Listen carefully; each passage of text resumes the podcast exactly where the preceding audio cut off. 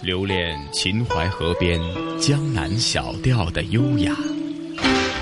欣赏塞外草原万马奔腾的热情，拥抱乡间古老民居的白墙灰瓦，抚摸古城王府宅院的古树幽兰，在行走间感受华夏大地的博大精深，在聆听时体会中华文明的深邃悠远。这里是华夏之声台和香港电台普通话台联合制作播出的《魅力中国》。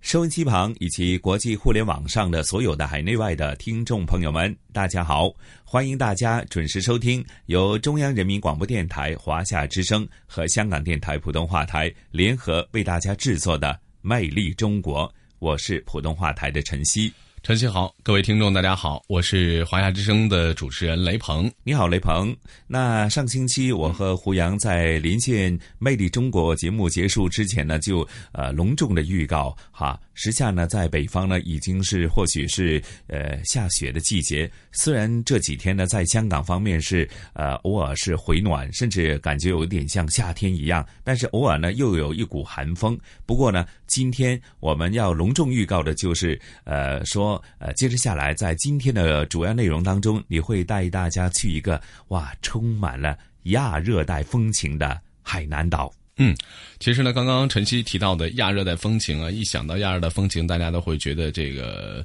这个风光一定很秀丽，特别是这个天很蓝，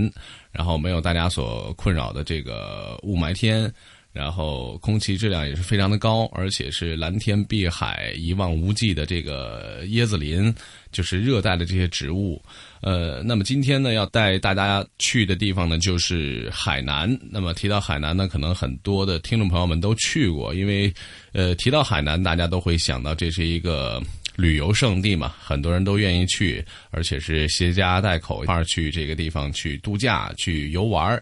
那么，呃，我们也是有一个特别好的机会，是走进了这个海南岛，而且去到了海南岛的呃很多的城市，特别是这个海南的东线，因为海南岛是分东中西三三条线的，所以说我们这次呢，也是带大家从海口出发到琼海、万宁，然后一直到最南方的这个三亚。所以说，这次的游览经历呢，可以说也是给我们留下了很深刻的印象。呃，不仅能够感受各个地方的这样的一种地方的发展、地方的变化，也能深入到这个村镇、深入到企业里边去，来感受海南这座城市。这么多年来的它的一些变化，当然呢，我们也探访了一些这个当地的，呃，特别是我们魅力里面经常会播出的一些当地的非物质文化遗产呐，呃，那么今天的节目里边也会给大家介绍呃几块吧。第一块呢，就是我们的海南岛的骑楼。那么我们说来到海南呢，不得不看的第一站就是骑楼，因为我们的第一站是选择驻足海口嘛，所以说呢，当地的我接待我们的这个同行啊，包括我们这一行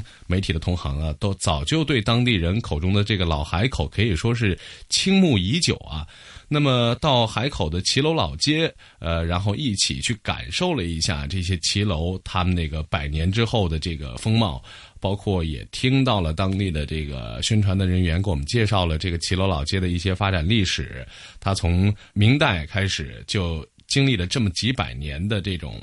变化发展变迁，它有哪些历史故事？包括骑楼老街里边有一些非常呃有意义的、有意思的一些历史的一些小趣闻。那么在这期的节目当中呢，我们将会给大家一一的做一个介绍。当然，我们说海南的骑楼老街呢，也是我们国家现在保存最最大、规模最大、保存也是基本完好的一个国内的一个骑楼建筑群。像大家都知道的，广州也是有骑楼的。所以说，那海南的骑楼跟这个外地的骑楼有什么样的不一样？那么这期节目当中呢，也会给大家来做一个介绍。那么我们的第二部分，除了逛完骑楼之后呢，我们正好也赶上了当地这个政府去做的一个呃做的一个展览。这个展览呢，就是这个千年光阴流淌中国历史文化名城海口的这样一个展览。那在介绍海口这座城市的时候呢，我们也听了很多关于海口这座呃城市的呃，包括海南岛上的这座呃这座小岛上它的发展，它的一些人文历史，包括有一些呃很多的这个历史。的文化遗迹呀、历史的人文特色呀，还有很多，包括我们这个呃，还有当时岛上的一些侨乡，呃，他们当时是为什么会来到这个海南岛，然后在这里，然后通过海南岛再去去南洋去发展，成为当地的有名的这个华侨。呃，我们也当时通过这样的一个展览，了解了很多海南当地的一些名人，包括在中国的近代史上都影响非常大的一些名人。当时的很多文化名人下南洋嘛，去这个马来西亚，去这个东南亚的一些国家，呃，有现在很多的华侨，他们当时带过去的一些技术，包括从东南亚、从这个国外再带回来的一些技术，在海南当地落地生根，然后资助当时的海南的一些企业，然后对中国当时发展的一些大局势的一些呃历史的旧闻，当时我们也是了解完了之后呢，也一一的融融入到了我们这期海南之行的这。这个呃，这个专题里边，然后将来也呃也会在这个这个专题里边给大家做一个一一的呈现。是听雷鹏做了这么多的介绍，或许啊，过往大家去到海南的时候呢，总是感受的是蓝天碧海，或者去天涯海角啊这些著名的旅游名胜地方，或许感受它呃，可能是一些呃一种旅游设施居多。那今天咱们就呃。用另外一个角度去感受海南的魅力，比方说刚刚提到有这个充满了人文历史的这个呃骑楼城，呃所带出来的一段可能岁月的变迁和呃大家比较向往的人文历史，当然有更多的有关于海南的东西啊。接着下来，咱们就事不宜迟，马上出发，感受一下这一期的魅力海南，一起感受椰风海韵，好吗？好的。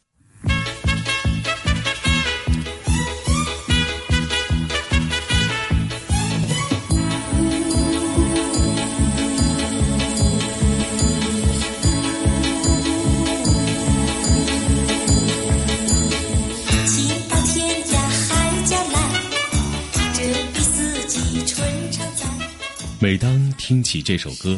脑海中就会想到两块分别刻有“天涯”和“海角”字样的石头，在天之边缘，海之尽头。它们融碧水蓝天于一色，烟波浩瀚，繁星点点，椰林婆娑，奇石林立，如诗如画。俗话说：“一花一世界，一树一菩提，一地。”以魅力。当你行走在海南的土地上，脑海中也自然思索着它的魅力。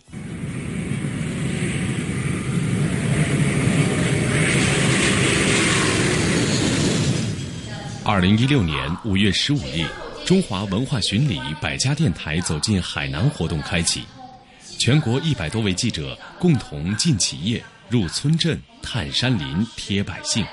多维度呈现海南社会、经济、文化等方面发展变化，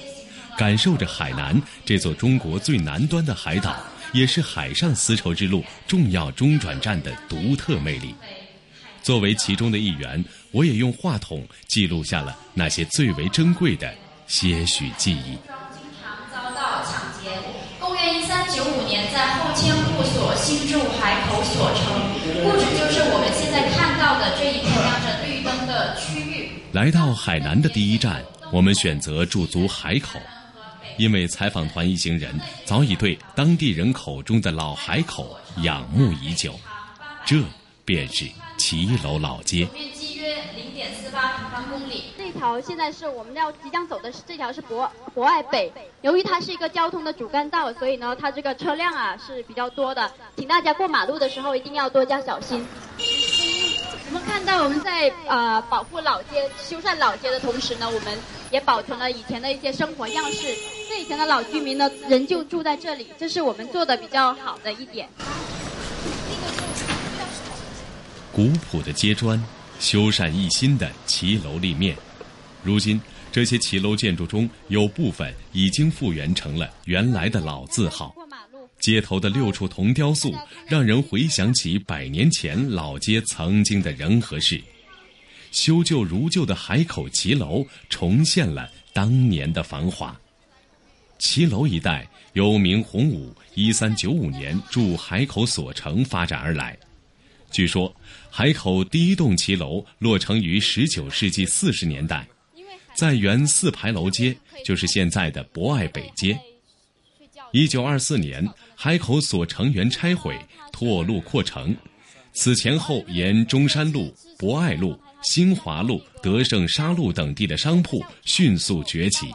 都建成一楼住廊式人行过道，外形为南洋之风的骑楼。我想问啊，对，基本上为啥叫骑楼？刚才有介绍到，它是跟这个它的建筑形式啊，它的建筑结构，角是吧？对对，它这个这个我们叫廊角啊，它是跨人行道而建，在马路两边形成这种长廊，长的话有几公里的，短的话也有几百米。那么从远处看呢，就好像是这个建筑骑跨在人行道一样，所以它叫骑楼。对。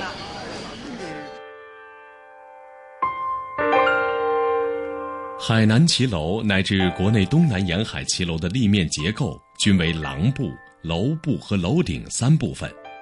廊部用于一楼商业功能，前廊后铺，面宽小，进深大。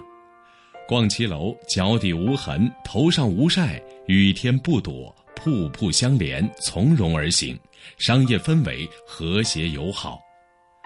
廊以梁柱式为多，也有少数为券柱式。底商楼居，楼部多为二到三层，因跨出了街面而扩大居住面积，可欣赏缤纷的窗楣和壁柱，以及中西合璧的传统雕刻。腰线与线角的融汇，使墙面层次清晰、富于变化。壁柱中式罗马式混杂，有方形、半圆形、六角形、麻花形。窗下的雕花有龙凤松鹤、荷花莲藕、梅兰竹菊、回纹圈绳、福禄寿以及西式的蔓藤飘带、奇花异草等。楼顶部分因建有山花和女儿墙而最抢眼，带孔洞的女儿墙提示了每一栋骑楼为横向三段对称式。屋顶有意设计成曲线形和半圆形，重点装饰。每一栋不同，叫做山花，仿佛当年所有的技巧和雕铸才华都卖弄于此。由于现在找不到有此手艺的工匠，在观赏中我们也多了一丝羡慕和遗憾。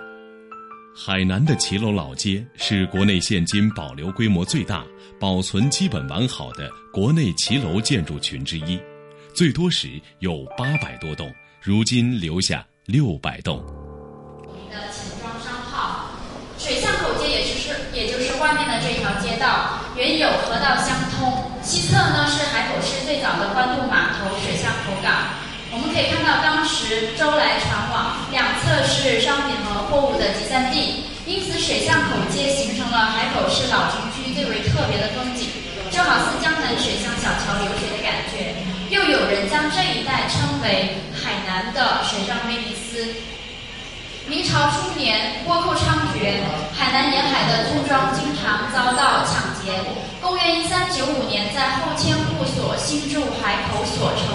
故址就是我们现在看到的这一片亮着绿灯的区域。当时分别建有东门、西门、南门和北门四个门，城内只有两条十字路。海口所城南北长八百米，东西宽六百米，总面积约零点四八平方公里。一九二四年，海口最高行政长官邓本英决定把城墙拆除，划路扩街，扩大城市。那么，拆除所城方块的大石头，被用来做成一条从水巷口到外沙河，路宽约十二米的大路。这条大路也就是外面看到的长堤路的雏形。老街拆墙扩街后，一系列鼓励华侨的惠侨政策以及规范海口骑楼建设的法律法规陆续出台，为当时的投资者提供了一些政策的支持和法律的保障。加之海南人叶落归根的呃一个乡土情结，在上个世纪的二十到三十年代，掀起了一股海南华侨返乡潮。当年以两天建一栋。三年建了八百多栋的趋势，建起了这片具有浓郁南洋风情的骑楼建筑。由于中山路一带靠近港口、自立码头，它的交通呢可以说是十分便利的，所以这一带迅速的发展成为当时海口市老城区最为繁华的商业中心。中山路建于康熙年间，距今已经是有三百多年的历史。相传孙中山先生携宋庆龄女士来海口时，曾经在该路中段的一个亭子稍事休息。后人为了纪念孙中山先生，遂将当时的环海路改名为中山路。那么孙中山的中文秘书林树春与他的妻子清末格格爱新觉罗恒荣在这一带生活时，也发生了许多动人的故事。恒荣格格呢，在中山横路还开了一家北方饭馆。这属于老北京的味道，在那个年代仍旧被怀念着。为了纪念林树春与恒荣格格，我司根据他们的真实历史故事改编，并出品了一部专题微电影，叫《骑楼格格》。那除了上述介绍到的历史与人文故事之外呢，在老街里还有一些地标性的建筑，如钟楼、海关、天后庙等历史建筑。一九二八年，爱国商人周成梅先生创意集资建立一座钟楼。清水红砖墙身，具有欧洲哥特式建筑的钟楼，承载起当年背井离乡的海南华侨对家乡的思念。那么我们现在看到的钟楼呢，它已经是经过移建的。由于当时长堤路的扩建呢，现呃这个最早的钟楼移建到海关的斜对面。这栋老海关的建筑呢，是由同济大学吴景祥教授在一九三六年留法回国后，在国内的首个设计作品。那么，因着这个缘故，目前老街的整体保护规划和修缮设计都是交由大学来负责具体的实施。现位于中山路八十七号的天后宫建于元朝，距今已经是有七百多年的历史。每逢妈祖的诞辰，在这一带都会举行很盛大的演戏和游神等庙会活动。我们展览共分为五个部分，我们现在所看到的是第一部分，明之前的海南历史。据史料记载呢，海南最早是在西汉时期正式归入我国的版图。二零一五年十二月，由海口市政府、海口市委宣传部、海口骑楼项目指挥部办公室等单位承办的“千年光阴流淌：中国历史文化名城海口图文展”暨海口骑楼老街修缮工艺展示，在中山路骑楼文化馆开展。此行，我也专门到此聆听了有关这座祖国最南端海岛上的人文历史。并且向朝廷请命，在海南设立衙州，自此海南才重新回归到中央政权的直接统辖之中。显夫人对于海南的社会稳定和民族团结呢，可以说是做出了巨大的贡献。岛上有许多纪念显夫人的显夫人庙，而每年盛大的军坡节也是为了纪念显夫人的伟大历史功绩。说到古代的海南呢，人们会立马想到贬城、贬官还有流放等字眼。确实，这一时期所形成的流放文化和移民文化，也是成为了海南历史最为显著的一个特征。但是，它也是无形中以一种特殊的文化输入形式，为海南本土文化的发展提供了丰厚的土壤。我们下面看到的这五位，就是海口人十分熟悉的武功。他们是唐宋时期著名的贬臣，有唐朝唐朝的宰相李德裕，宋朝的宰相李纲和赵鼎，还有宋朝的大学士胡权和李光，还有我们我国伟大的著名诗人苏轼，他们都是作为中原文化的代表，在兴修地方公益事业、传播中原文化和培养人才方面呢，为海南本土做出了呃不可磨灭的贡献。那么有了这个时期漫长的积淀呢，我们就呃海南在明朝时就迎来了它第一个文化高峰。下面我们就看到展览第二部分是介绍明清时期的海海南和海口的历史。骑楼老街在其漫长的历史过程中，形成积淀了大量的历史文化遗迹，历史人文色彩丰富多样。历史上有十三个国家在这里开设了领事馆。教堂、邮局、银行、商会，中国共产党琼崖一大会址、中山纪念堂、西天庙、天后宫、武圣庙和显太夫人庙，还有当时衣锦返乡的华侨富商为家乡建起的家族式联排骑楼，如邱氏祖屋、饶园等。当我们行至中山路十五号。这是一栋南洋风格的骑楼，门外一个小小的牌子上写着“大亚旅店”。大亚旅店的所有者是琼海籍华侨王先树，海口女作家蔡趴。小船去大船上接人哈，他都是凭口音呢，就可以把客人装到你所要选择的酒店里去。基本上这个都不会有错。他听你的口音是文昌人的，他就会把你哎送到太昌龙酒店去。听你的口音呢是琼海的，他就把你送到大亚里边。然后呢，你是讲国话的，或者是讲一些就说外语的怎么样的哈，可能他就问你你会到五层楼去吗？位于老街上鼎鼎大名的何家大院，也是南洋华侨带着在异国他乡拼搏的成就回到海口兴建的产物。何家大院曾经是海口最著名的德国华侨何达启的家。何达启的孙子何子健说。海南这个侯家大院是有百年以上的历史，但是这里呢，它有几种建筑风格集在在一起，有的是南洋风格有骑楼，有的是澳陆风格水泥大柱，有的是用烧好的木料木材跟那个大墩大石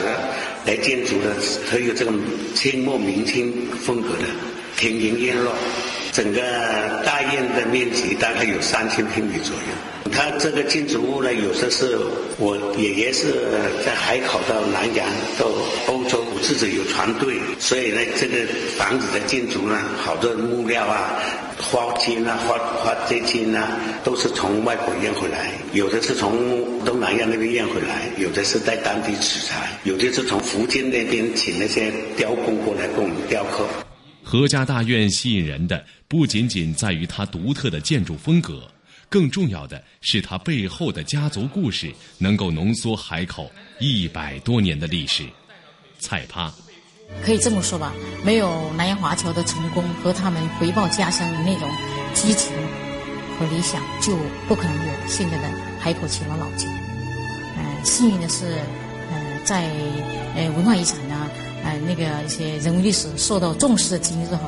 海口老街被评为中国首批的十大无样名街，我这些应该感谢我们的先辈，感谢我们的华侨。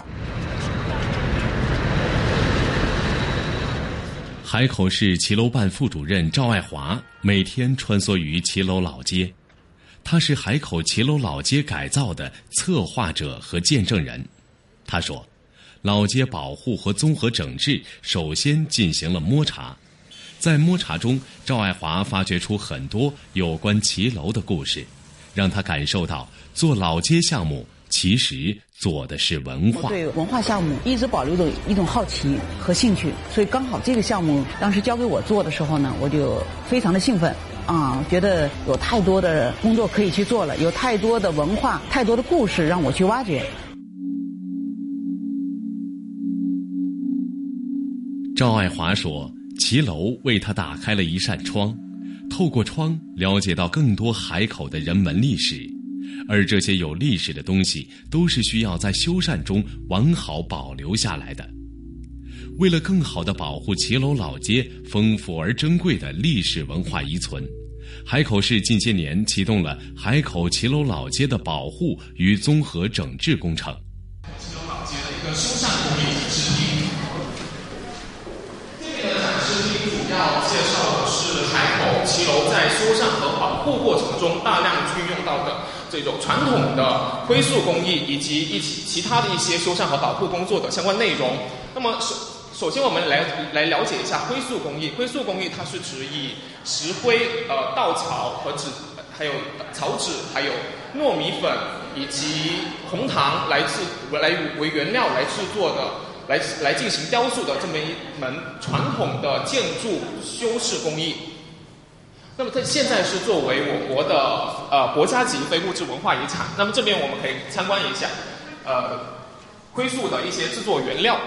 嗯，草纸。对对，这些都是原料，还有稻草、红糖。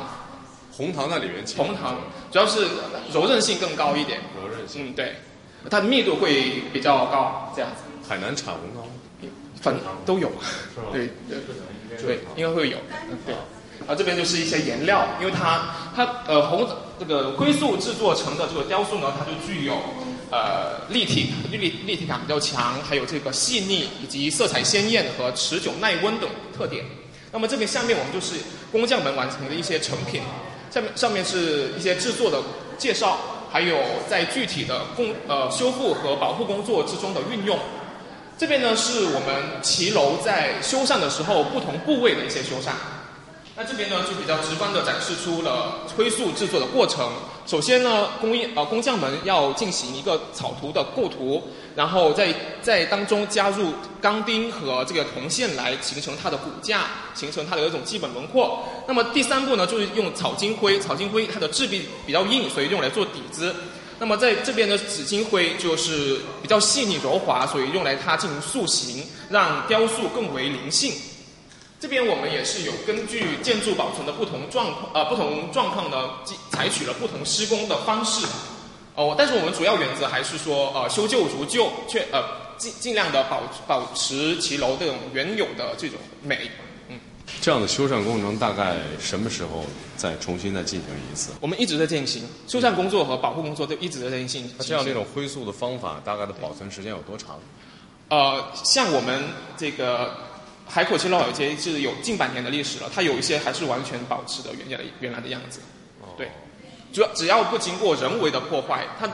它只要自这自然的条件的话，是可以比较有耐久性，因为它很耐风吹雨淋。如今，海口在尝试恢复骑楼老字号店铺、特色小吃、传统手工艺、儿时游戏、生活情景等方面已经出现成效，而且得到游客认可。但市民对其要求更高，不仅要恢复形式，还要重塑人文精神。传承和保护。这里是华夏之声台和香港电台普通话台联合制作播出的《魅力中国》。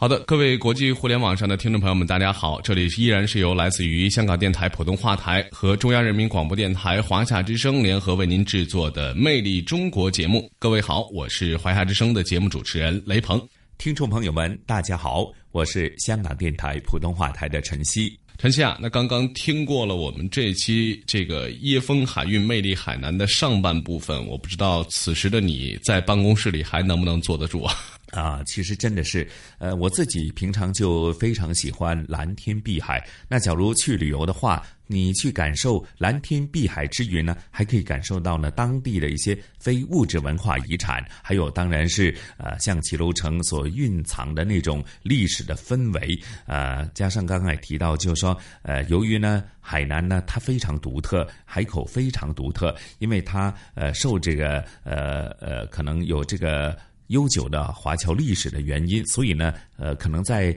市面上你会处处感到，呃呃，感受到一种呢外国的风情，比方说骑楼城的。呃，比方说骑楼城的设计，你就会感受到这个中西文化的融合，建筑艺术的融合，既有这个呃罗马时代的一些建筑的形象，也有文艺复兴时期的一些呃形象在里边。那当然，比方说可能或许呃在街边的小店呢，有很多咖啡馆，呃，可能品尝的是可能东南亚的一些著名的咖啡，你会感受的洋溢的是一种。东南亚的风情，我觉得是不足为怪哈。这一点也是呃带出了海南在这方面所蕴藏的厚重的人文历史啊。嗯，其实呢，刚刚晨曦所提到的呢，在这期节目当中呢，大也会跟大家做一个一一的介绍。我们说，除了这个海南的骑楼老街非常有名之外，我们说，如今的海南啊，各个城市，包括海口啊、琼海啊、万宁啊，还有是其他的一些城市。都是在尝试着恢复着，就是海南的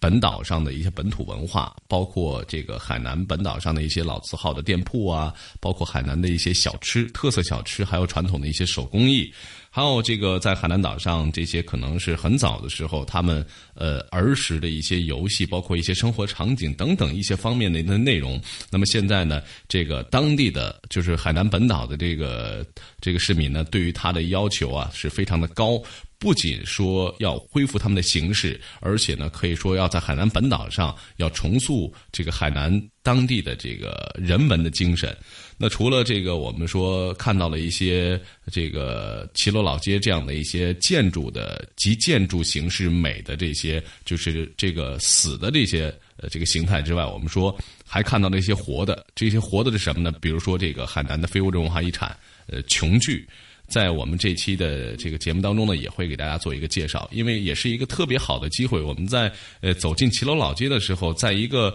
呃就刚刚我们提到的一个咖啡馆里面，你虽然看它从外面看是一个咖啡馆，但是进去了之后，它竟然是一个茶社。再往里走，它是一个很长的一个这个门洞一样的进去，进去完了之后，到到后面是一个豁然开朗的一个院子。而这个院子呢，就是一个戏台，它展示的是这种海南当地的本土文化，就是琼剧。那么这样的一种传统跟现代的这种结合，也让海南。当地的这种文化呢，能够得一个更好的呈现。那说到琼剧呢，我们说它不仅是这个国家级的非物质文化遗产，跟这个我们说中国有很多的戏曲种类，比如说这个京剧呀、越剧呀、西剧啊等等等等各种各样的剧种。那么琼剧作为一个小剧种，它有着怎么样的一个特色？呃，包括呃这个戏曲演员在舞台上的这种风貌啊、这种展示啊，其实我们在。接下来的这个《魅力中国》的节目当中呢，也会给大家做介绍，特别是我们接下来的后半段，这个带大家进入到非物质文化遗产的一些项目的展示。比如说，我们去到潭门的时候，当地非常有名的潭门镇，它是有渔业的一个大镇，还有当地非常有名的就是耕卢布。可能提到耕路部呢，呃，这个大家可能不是很熟悉。什么是耕路部？呃，耕路部其实就是在呃很早的时候，呃，这个渔民出去打鱼的时候，特别像像海南，它现在的这个渔业技术没有这个卫星雷达，它当时呃用什么来记录？就是用一个本子。所以说，这个本子呢，就记录了当时的天气呀，包括坐标啊，在海上的坐标。因为当时，呃，很早的时候，渔民出海，他是没有什么指南针、指北针，在海上也没有那么那么先进的导航技术的。所以说，就通过这样的一个本子，呃，来记录了他们出海捕鱼呀、打鱼呀，甚至说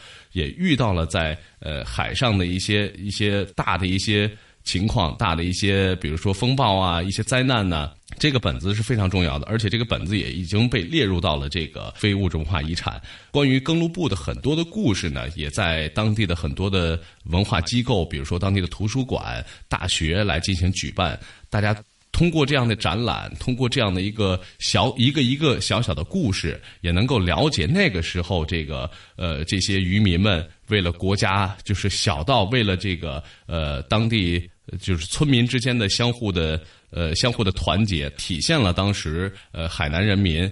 他们的这种不屈不挠，同时呢也能够为了国家的主权利益而不懈的努力和奋斗的这样的一种精神。所以说，我们说通过一个很小的东西，虽然它很小，但是也能反映出来很大的一种家国的精神。接下来，我们的这个专题的下半部分也从另外一种角度来向您介绍海南，介绍海南的更鲜活的和人文风情。好，咱们也事不宜迟，又再度的出发，继续感受海南的魅力。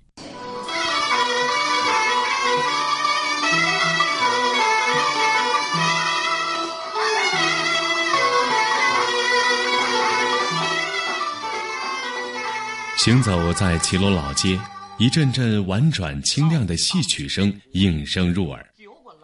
循着声音，我们走进了一家咖啡馆，穿过狭长的门厅，来到后院，在名为“自在”的露天戏台上，装扮好的两名当地的戏曲演员已经舞起水袖开唱了。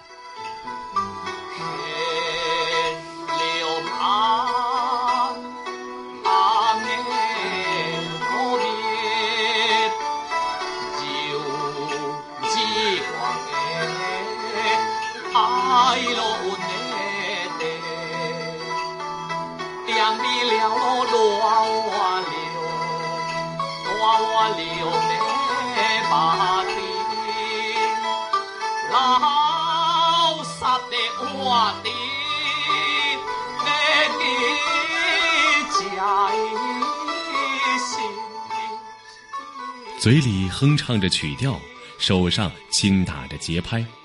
坐在戏台旁的黄世发目不转睛地望向戏台。身为海口南洋骑楼老街研究会会长的他，对于戏里的每一个细节早已熟念于心。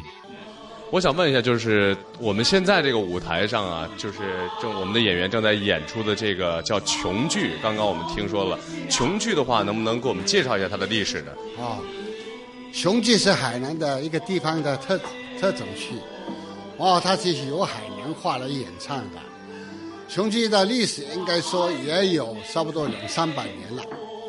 呃，但是它是从粤剧过来的。海南的文化兴起了以后呢，就编了海南有很有特色的，呃，内容的这个雄鸡。这其中的内容也包括有一些是从京剧、粤剧文化的这个剧种的和内容的编辑过来。后来主张呢，海南雄鸡利用了一些。海南本地本岛的本地的一些历史人物，好像海瑞，哎，海瑞这个在全国也是比较有名气的，对，所以还有包括一些生活当中的这个，这实现畸形的、民间的、基下层的好多的这个基本的内容，但是整个海南雄记的基本的内容还说还是比较正能量的。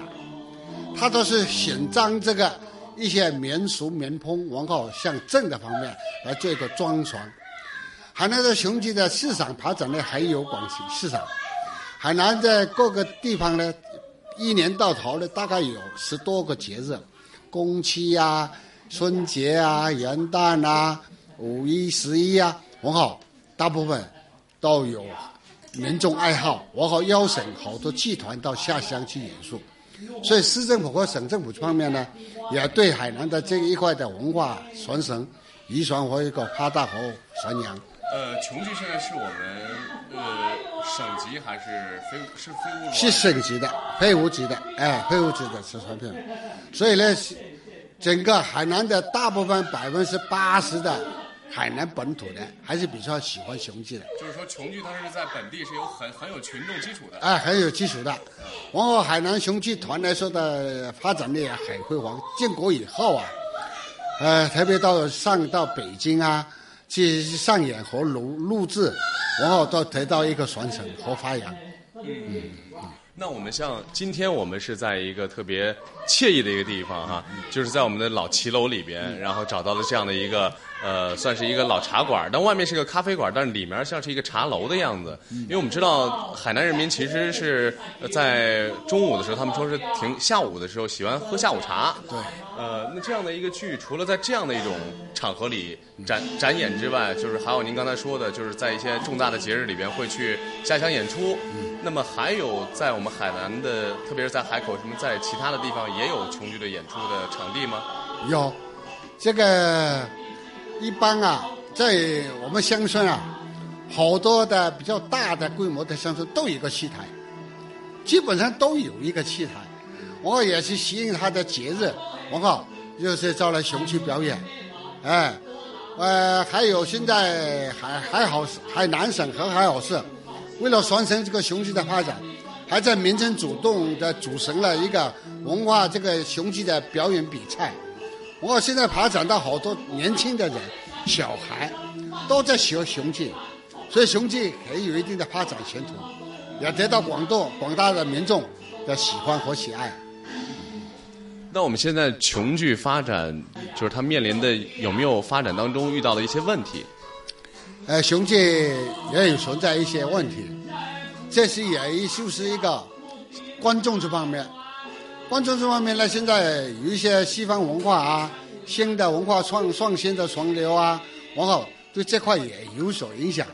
也有影响，所以这也就是变色时代雄鸡要有新的创新发展，哎，还有在内容上、形式上等等这方面的一些探讨和。扩大，然后让这个我们这个雄鸡啊得一个传承，然后让广东观众方面也要得到一个豁大，哎，一个很大很很小就是。我们现在正在演出的这个剧的名字叫什么？他今天演戏的叫一个叫做韩梅，韩梅什么了？我刚才这忘忘了忘了问他们，就是说的一个两个一对恋人，一个恋人一个富豪富家的小姐。然后一个熊家的书生，和他们双方的恋爱，然后呢在说服他小姐，说服他家庭，在这个交流过程当中的一幕继续。哎，他的琼剧的衣服跟别的地方的剧种的衣服有没有什么其他的区别？应该大体类同，但是雄剧呢还是比较就是没有那武生打扮的那么那么隆重，他就比较清淡和潇洒的一种淡妆哎、淡妆哎，就是淡妆一种。它体现的文化和内容也是比较激情的一些民间故事，哎、民间故事。呃，您了解琼剧像琼剧一般的代表作有什么？代表作有啊，比较受欢迎的。啊，比如说就是张文秀啊，呃，还有这个海瑞啊，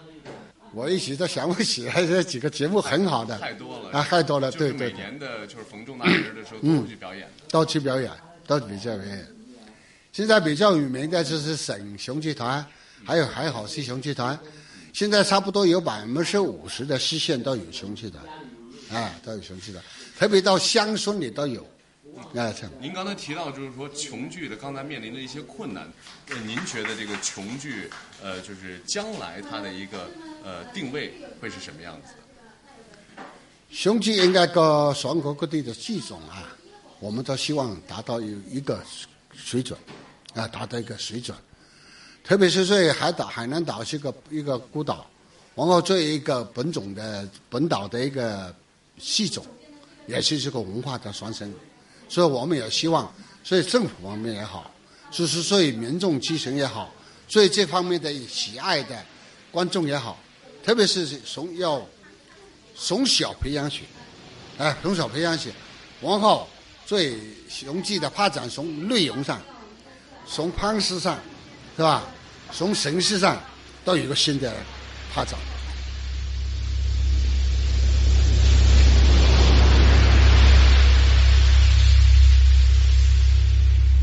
海南是我国重点侨乡之一，海外琼籍华人华侨和港澳同胞有三百万人，社团近三百个，归侨侨眷近一百五十万。海南的海外侨胞中，以文昌、琼海、海口、万宁籍人居多，仅文昌海外侨胞就达一百二十万，主要分布在东南亚国家和地区。向美洲、欧洲、澳洲扩展，泰国、马来西亚、新加坡、越南、印度尼西亚、菲律宾等东南亚国家是琼籍华侨的主要居住国。早期的华侨到这些国家都要乘船，可是古代没有航海图，更没有卫星导航设备。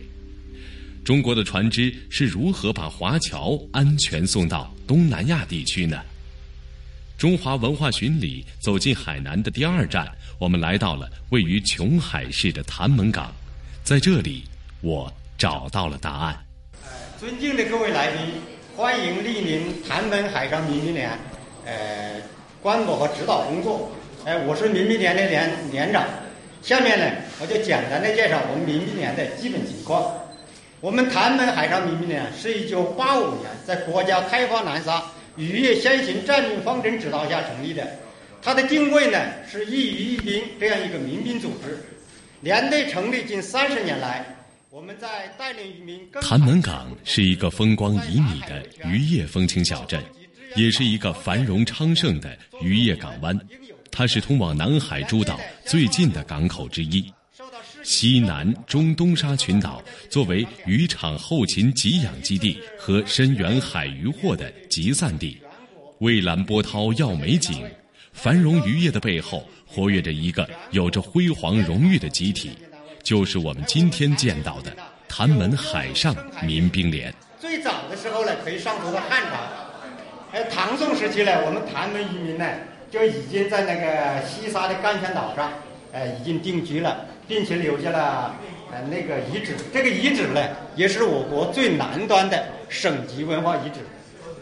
过去呢，在我们没有先进航海设备的前提下，哎，我们就是靠这个这个简易的罗盘呢、罗经，还有我们这个登陆部啊，勇闯南海的。这里也我也为各位嘉宾介绍一下我们潭门这个登陆部。这个登陆部呢，是我们潭门世代相传的手抄的一个小册子。可以说啊，它也是我们潭门渔民航海的一个法宝。所谓的更更就是路长，一更等于十海里。那个路呢，就是路径，就是我们按照什么方位航向到西南中沙去捕鱼和进行维权活动。呃，这个登陆部呢，被评为呃，它里面不仅记录了路径、路长，而且呢，它里面呢还记录了呃水文、气象呃等等的一些资料，比如说我们在海上呃看到了海鸟等等的一些情况，就说明呃这附近有岛礁的存在，这是一个。我们就是利用公路部到南海及其其他的呃一些周边的国家来进行捕鱼作业和护海维权。呃，在千百年的那个护海和捕鱼维权过程中啊，呃，我们这边呢也涌现出很多可可记的英雄事迹，呃，尤其是那个明朝的一百零八将海洋结义，哎，是他们之中杰出的代表。他们在护海维权和捕鱼过程中呢，发挥了积极的作用。我们后人为了缅怀他们的英雄业绩啊，我们在那个文教村文教村的呃建起了这个兄弟庙。我们每逢大批渔船出海的时候，都要到兄弟庙去进行祭拜，一是缅怀先烈，二是激发大家的爱国热情。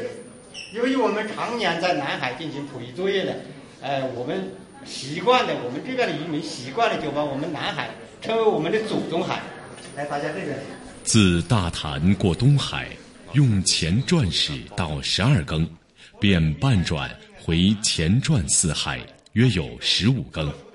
这段文字是更录簿上的一段文字，对外人来讲犹如天书，可对世世代代在南海深耕的渔民来说，这是他们的航海真经。更录簿等史料在海南渔民长期使用、传承、发展过程中所延伸的灿烂海洋文化，是人类海洋文明史上的一个奇迹，是证明我国对南海诸岛及其相关海域享有主权、主权权利和管辖权的有力证据，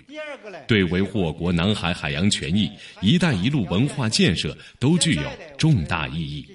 二零零八年六月。更录部入选为第一批国家级非物质文化遗产保护名录。由于其使用地方方言且晦涩难懂，因此也被称为“南海天书”。我们进行大规模的呃岛礁建设呢，呃，我们这个参与度就稍微的少一点。以前没有大规模建设岛礁的时候，可以说吧，南沙这个七礁八点那个岛礁建设。基本上，我们潭门的渔民是全程的参与，达到了什么什么情况？达到了满船而出，满载而归。借一张孤帆，驰骋浩瀚的南海，是海南潭门渔民的世代传统。迎战风雨，迎击外敌，他们守护着祖辈耕耘至今的深蓝。渔业是保护祖国海域最直接、最有效的方式。没有琼海潭门的渔民，就没有今天的南中国海。充分的体现我们的爱国情怀。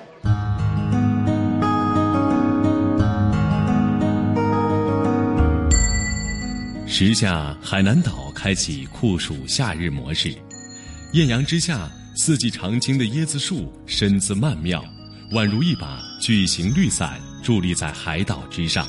给岛民带来了丝丝凉意。成为夏日里海南岛一道独特的风景线。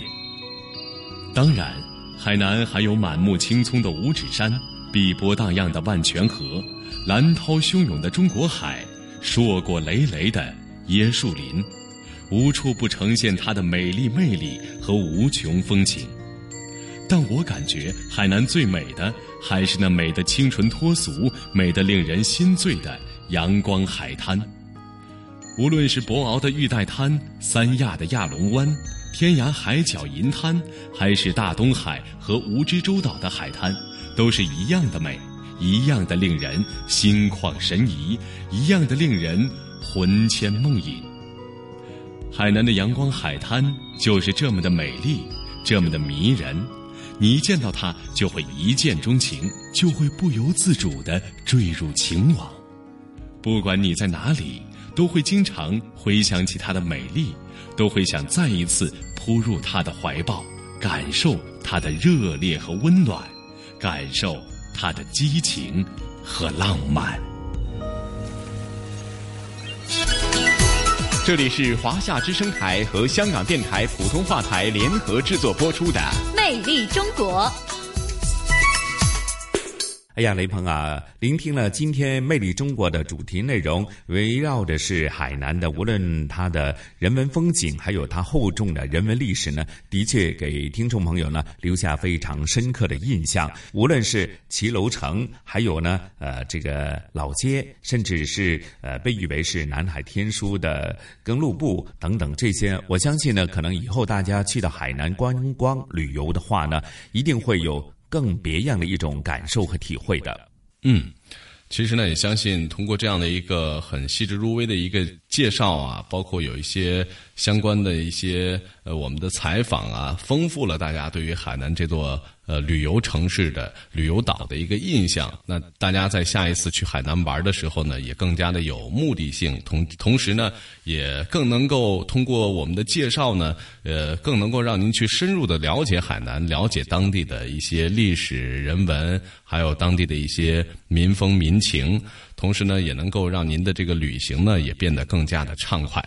那么说了这么多呢，可以说是到了新年了吧？新年的话，我相信呢。大家也是新的一年满满的美美的开始了，在这儿呢，呃，雷鹏跟晨曦呢也要跟一直支持我们《魅力中国》节目的呃各位这个听众来拜个年，祝大家鸡年大吉，万事如意，身体健康，吃嘛嘛香。嗯，那晨曦就祝福收音机旁的所有的海内外的听众朋友们呢，呃，希望在新的一年里啊，呃，充满新的希望。阖家安康，新年进步。那另外也做一个预告，那下一次节目《魅力中国》的节目时间呢，就是大年初二。那到时候呢，呃，华夏之声和普通话台呢，将会呢联袂呈现呢新年的特别节目。所以约定大家，我们大年初二再见。好的，我们大年初二再见。